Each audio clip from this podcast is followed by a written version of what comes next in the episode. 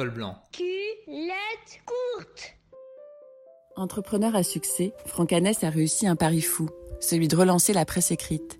Créateur d'une dizaine de magazines, dont SoFoot, Society ou encore So Good, il a redonné le goût de l'humour et des vraies histoires à ceux qui n'y croyaient plus. Entre l'enfant et l'homme qu'il est devenu, on découvre un passionné du ballon rond qui a su conserver au fil des années sa Dream Team, bien décidé à l'accompagner dans la réalisation de ses rêves.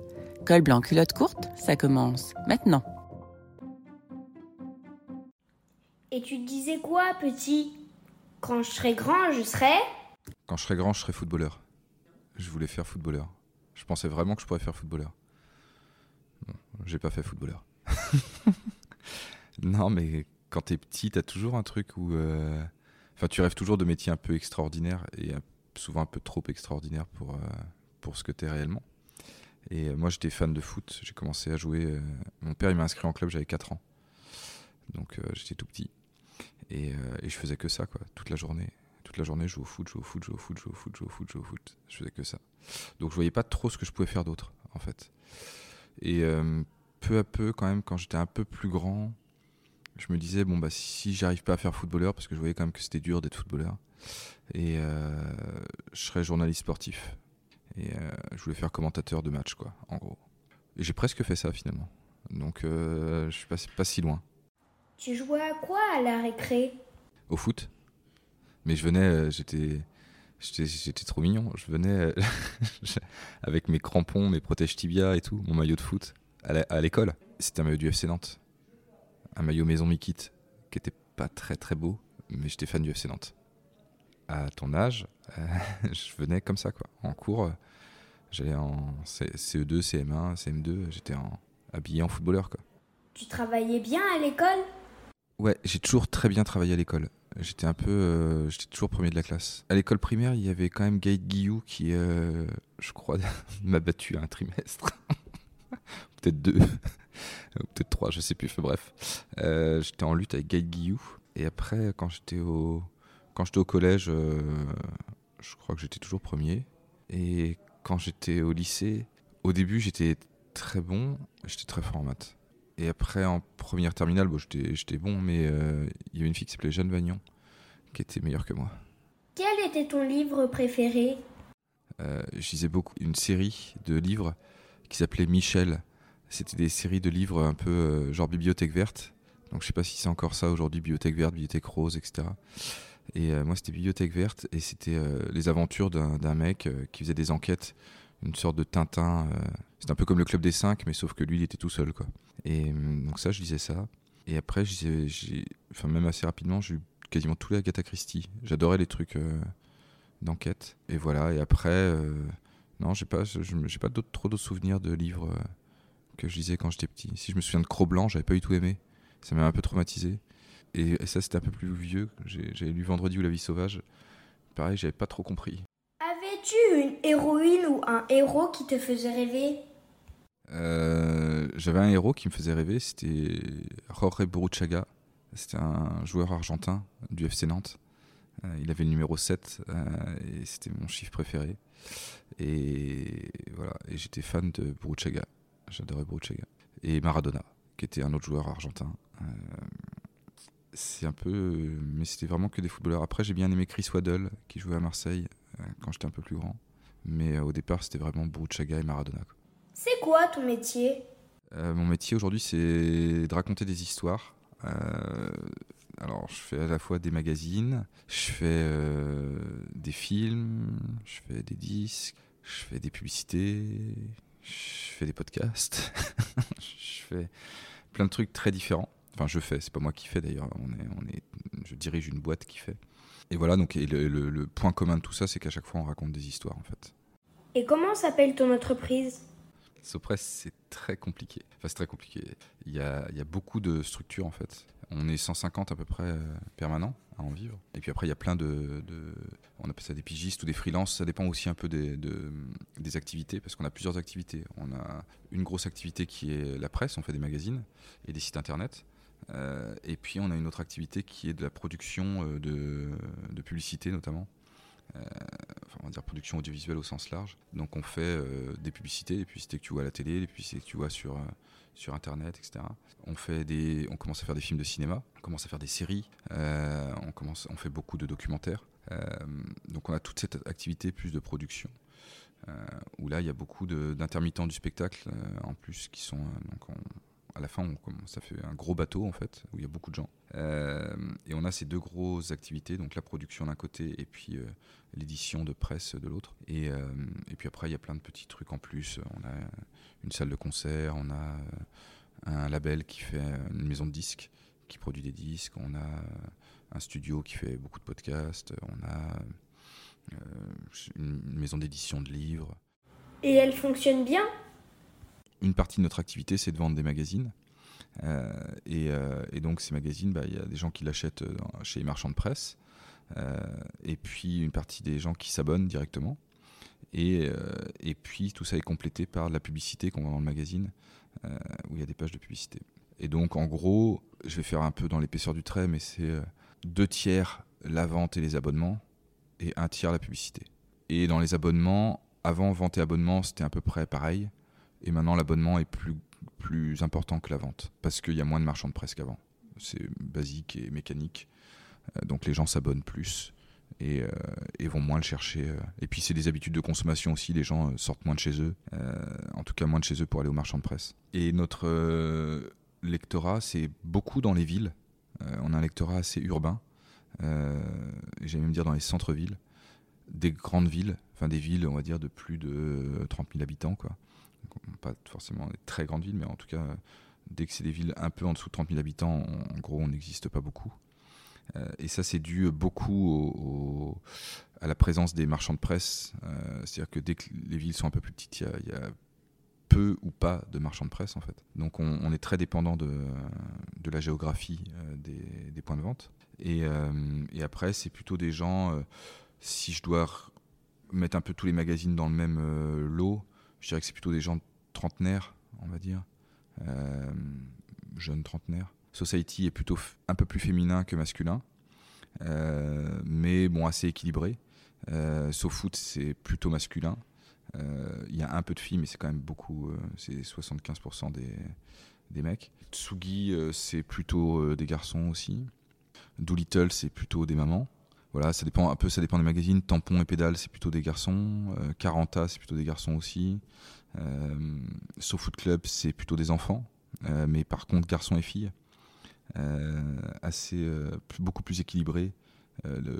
L'audience des magazines de foot plus jeunes est beaucoup plus féminisée que les magazines de foot plus adultes aujourd'hui, parce que les petites filles s'intéressent plus au foot que les filles de mon époque. Tu as toujours voulu faire ça? J'ai toujours voulu monter des choses, des projets depuis tout petit. Euh, donc quand j'étais petit, bah, je montais, euh, j'organisais des jeux. Donc euh, c'était des jeux, des courses à vélo, des, tournois de ping-pong, des matchs de foot, ce que tu veux. Enfin tous les. J'étais toujours l'organisateur des jeux avec les potes et tournois de console, Super Nintendo. Et, et puis après, bah, j'ai commencé à monter des fanzines. Donc c'est comme des magazines, mais mais sans argent. Euh, donc tu fais ça sur des feuilles que tu imprimes euh, sur des photocopieuses, etc. Et puis, euh, et puis après, j'ai organisé des festivals de musique, j'ai monté une radio avec des potes. Avec des potes et puis après, j'ai lancé, j'ai lancé un premier magazine qui s'appelait Sofa, qui parlait de culture, de cinéma, de musique, etc. Et puis un deuxième magazine, SoFoot. Et puis à partir de SoFoot, après, tout, tout a déroulé. Tu avais des peurs à l'époque? J'ai jamais eu peur j'ai un rapport à l'argent qui est assez sain aussi, je pense. Donc du coup, j'ai jamais eu peur de perdre de l'argent parce que j'en avais pas. Quand on n'a pas à perdre, bah, c'est plus simple euh, d'y aller. Et oui, on a toujours voulu faire des choses qui nous plaisaient et qu'on avait envie de faire en fait. Donc euh, on a une chance, c'est qu'on arrive à en vivre et à faire vivre euh, les copains et copines. Donc c'est cool. Après un jour, ça s'arrêtera sûrement. Hein. Enfin, je suis pas dupe. Je sais aussi que malheureusement, le monde n'est pas fait pour pour les utopies socialistes. Pour l'instant, on arrive à faire ça. Je sais pas jusqu'à quand. On voit jamais à très très long terme. On pédale et puis euh, tant que le vélo avance, euh, on avance. Puis un jour on prendra un mur et on s'arrêtera. Mais c'est pas venu encore. Qu'est-ce qui te rend fier dans ton travail? Euh, Ce qui me rend le plus fier dans mon travail, c'est de travailler avec des gens que j'aime et que j'ai choisis et qui sont mes potes proches, ma famille, etc. depuis le début et qu'on arrive à depuis ça fait 20 ans qu'on fait ça maintenant et, et ça fait 20 ans qu'on est toujours ensemble en fait et, et qu'on s'aime vraiment beaucoup et qu'il y a beaucoup de ouais de, d'humain dans, dans ce que je fais. Et ça ça me rend très fier. Tu nous parles des trois H, histoire, humour et humain? Bah, c'est ce qui enfin, ce qui nous réunit euh, tous un peu. Ça et la peur de décevoir. Euh, c'est un peu notre point commun euh, à tout, entre tous les gens qui bossent ici en fait. On aime bien raconter des histoires. On aime bien que ce soit des histoires très humaines. Donc c'est toujours l'être humain qui est au centre de l'histoire et on, on, raconte toujours les, histoires de, ce point de vue là et, on essaie toujours de mettre un peu d'humour parce qu'on fait ça quand même pour se marrer euh, faut pas trop prendre ça au sérieux et euh, on sauve pas le monde. Donc, euh, voilà, on aime bien, on aime bien. D'ailleurs, ce qui est un peu étrange, je pense, pour les gens qui font pas partie d'ici, c'est que nous, l'humour, il est, il est vraiment permanent. C'est du second degré quasiment tout le temps. En fait, on se met des vannes tout le temps. On est tout le temps en train de s'envoyer des trucs, parfois des trucs qui peuvent paraître presque choquants, enfin pas choquants, mais en tout cas qui peuvent paraître un peu bizarres. Mais en fait, c'est notre manière d'être entre nous. Quoi. Enfin, on est, c'est comme ça, on se connaît tous depuis très longtemps. Et, et donc, je pense que si tu regardais ça d'un point de vue extérieur, tu te dirais waouh, c'est quoi Ils passent leur temps à, se mettre des vannes.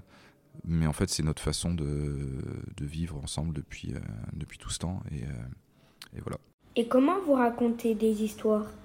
Nous, on parle comme on écrit en fait, ou on écrit comme on parle. Quand je dis ça à un adulte, je dis toujours qu'on a un rapport, euh, on n'a pas de rapport de force avec le lecteur. C'est-à-dire qu'en fait, nous, on se considère comme le, un lecteur lambda, et, et, on lui parle comme on parlerait à, un lecteur. En fait, on parle naturellement. Je parle quand j'écris un texte, j'écris comme si je parlais à un copain ou une copine. En fait, c'est la même chose. En fait, j'ai pas de je cherche pas à employer des figures de style, je cherche pas à faire compliqué, je cherche pas à faire à montrer que je suis intelligent ou euh, que j'ai euh, je m'en fiche en fait, c'est pas le sujet en fait, j'essaie juste que l'histoire que je raconte elle soit euh, la plus prenante possible, qu'elle génère le plus d'émotions possible et qu'elle soit la plus lisible possible. En fait, l'idée c'est que quand quelqu'un commence un article, euh, ou commence à regarder un de nos films ou quoi que ce soit, il aille jusqu'au bout en fait.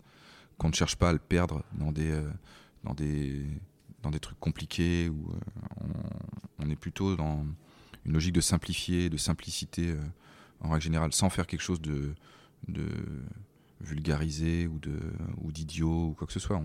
On, raconte quand même des choses parfois très complexes, mais on essaie de le faire le plus simplement possible pour que ça soit lisible pour tout le monde je pense que nos lectrices ou nos lecteurs, ils, se reconnaissent dans notre façon de parler et dans notre façon de raconter des histoires. Donc il y a un principe d'identification de, qui, est, euh, assez évident. Pour nous, c'est très important de rester indépendant, c'est très important de faire les choses comme on a envie de les faire, de ne pas avoir une pression économique pour les faire, en fait. Euh, ça, c'est vraiment fondamental, c'est-à-dire de, entre guillemets, de s'acheter notre propre liberté. Donc ça veut dire être moins payé que si on travaillait euh, dans des groupes euh, moins indépendants. Ça veut dire faire des sacrifices sur parfois nos vies de famille ou etc. parce qu'on travaille beaucoup pour compenser la petitesse de nos moyens. mais au moins on le fait en étant heureux de le faire en fait. Et c'est quand même satisfaisant de se lever le matin et, de se dire chouette, je vais retrouver tout le monde, plutôt que de se lever le matin et de se dire galère, je vais devoir aller au travail. Quoi. Tu arrives à te démarquer dans ce trop plein d'informations? Bah, C'est très compliqué, c'est très compliqué de, de gérer ça. Euh, il y a beaucoup, beaucoup, beaucoup, beaucoup d'informations, beaucoup trop d'informations, beaucoup trop de, de, canaux, de réseaux, etc.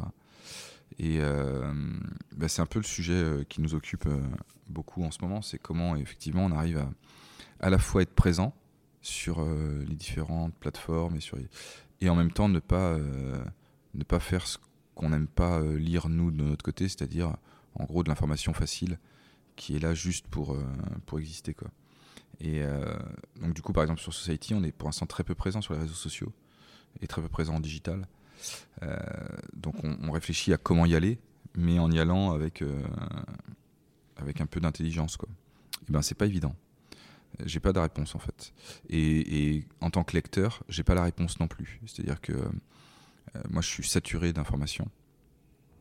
Et, et c'est assez aliénant, en fait et on a une dépendance aux réseaux sociaux qui après nous fait faire un peu n'importe quoi et qui, et qui nous fait avoir des comportements qu'on regrette souvent après, donc faut, faut faire super attention. Et voilà, et c'est pas simple en fait. Et j'ai pas la méthode, parce que je suis loin d'être parfait.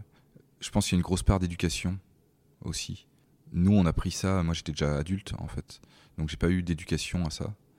Euh, je pense qu'il y a un gros rôle des, dans les écoles, dans les collèges, dans les lycées, pour apprendre aux, enfants à gérer ça en fait. J'ai pas la méthode, mais en tout cas c'est sûr qu'il y a un gros rôle euh, et, la nécessité de mettre beaucoup de discernement dans l'information, parce que forcément, en plus d'avoir énormément d'informations, il y a énormément de fausses informations, ce qui est encore plus euh, problématique.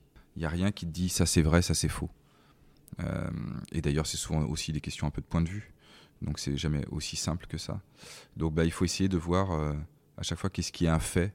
Donc un fait, c'est-à-dire quelque chose qui est concret, qui existe, qui est, qui est arrivé et qui est clair et, et qui n'est pas euh, la perception d'un fait, c'est-à-dire le, fait qu'on l'interprète. Là, pour le coup, il y, y a, un biais qui souvent amène une désinformation. Donc il faut essayer de revenir à qu'est-ce qui s'est réellement et concrètement passé et s'en tenir à ça. Et après, c'est chacun avec son, sa, sensibilité, ses opinions, etc. On va interpréter le fait qu'on nous livre. Mais au départ, il faut revenir aux faits. L'avenir de la presse papier, tu l'imagines comment? Bah, La presse papier, c'est un peu comme. Euh, c'est déjà, un peu, elle a déjà énormément évolué, c'est devenu un peu le magasin de vinyle. C'est-à-dire que. Euh, euh, aujourd'hui, les gens écoutent la musique beaucoup sur Spotify ou sur Deezer. et puis, quand ils veulent prendre un peu plus de temps et, et, bah, et puis avoir quelque chose d'un peu plus précieux, j'ai envie de dire, euh, ou nobles, euh, ils, écoutent des vinyles. Euh, bah c'est un peu pareil avec la presse en fait. La presse écrite, c'est devenu, c'est devenu ça. C'est-à-dire que tu consommes de l'information toute la journée sur ton téléphone, et puis de temps en temps, le soir ou le week-end, tu as envie de te poser un peu et puis de rentrer un peu plus en profondeur dans un sujet. Et à ce moment-là, la presse écrite est, est très bienvenue parce que c'est là où généralement tu as le temps à la fois de lire, de comprendre, d'analyser, mais tu as aussi le temps pour les journalistes d'exprimer euh, et de raconter les choses euh, le plus précisément possible et le plus justement possible. C'est là où ça devient intéressant, euh, la presse. Et donc son avenir, bah, il est un peu ce qu'il est aujourd'hui, c'est-à-dire ça sera jamais plus un média grand public.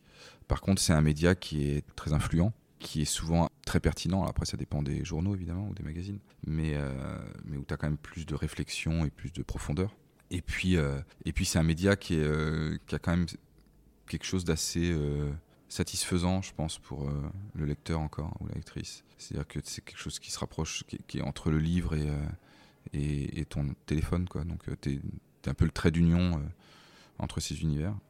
Et, je pense que ça, c'est assez satisfaisant encore. Quand tu lis un magazine, je pense que tu es content d'avoir lu, d'avoir lu une histoire ou d'avoir lu un article, en fait. Il y, a une vraie satisfaction. En tout cas, moi, c'est ce que je ressens quand je lis un, quand je lis un magazine et c'est ce que je constate aussi euh, dans les retours des lecteurs et des lectrices. Donc euh, voilà, c'est un avenir qui sera euh, pas incroyable, mais je pense que ça va se maintenir encore quelques, quelques dizaines d'années. Ton parcours, tu dirais qu'il est? Mon parcours, je dirais qu'il est chanceux, mérité, ce qui est paradoxal, mais ce qui je pense c'est un peu des deux, et joyeux. J'ai eu beaucoup de chance. J'ai, pas tout. Je, pense que euh, j'étais toujours méritant parce que je travaillais et parce que et parce que j'étais, euh, je trichais pas quoi. Mais euh, par contre, j'ai quand même eu de la chance à chaque fois, des rencontres super, de la chance dans mon parcours aussi pour aller dans des écoles que j'avais pas forcément, où j'avais pas forcément de niveau de base pour rentrer. Et puis, euh, et puis ouais, la chance d'avoir rencontré euh, plein de gens sur mon parcours qui font qu'aujourd'hui on fait ce qu'on fait et que on est ce qu'on est, y compris dans les rencontres euh, autres que dans le travail, quoi, dans les rencontres amoureuses, etc. C'était toujours des gens hyper stimulants et enfin j'ai toujours rencontré que des gens super en fait. Donc j'ai de la chance. Tu dirais quoi à l'enfant que tu étais? Je dirais essaie de ne pas te décevoir il, il arrivera jamais rien de grave en fait. Voilà, faut, faut, si t'as envie de faire quelque chose, faut le faire en fait, parce que c'est trop dur d'avoir des, enfin c'est trop nul d'avoir des regrets et, de se dire ah j'aurais pu faire ça, j'aurais dû faire ça, je l'ai pas fait, etc. Vaut mieux le faire quitte à se planter en fait. C'est pas grave de se planter en fait, ça arrive. Entoure-toi des gens dont tu es sûr, des gens vraiment que t'aimes et en qui t'as confiance. Et puis euh, et puis fonce quoi. Et puis tu verras bien. La seule arme des enfants contre le monde, c'est l'imaginaire.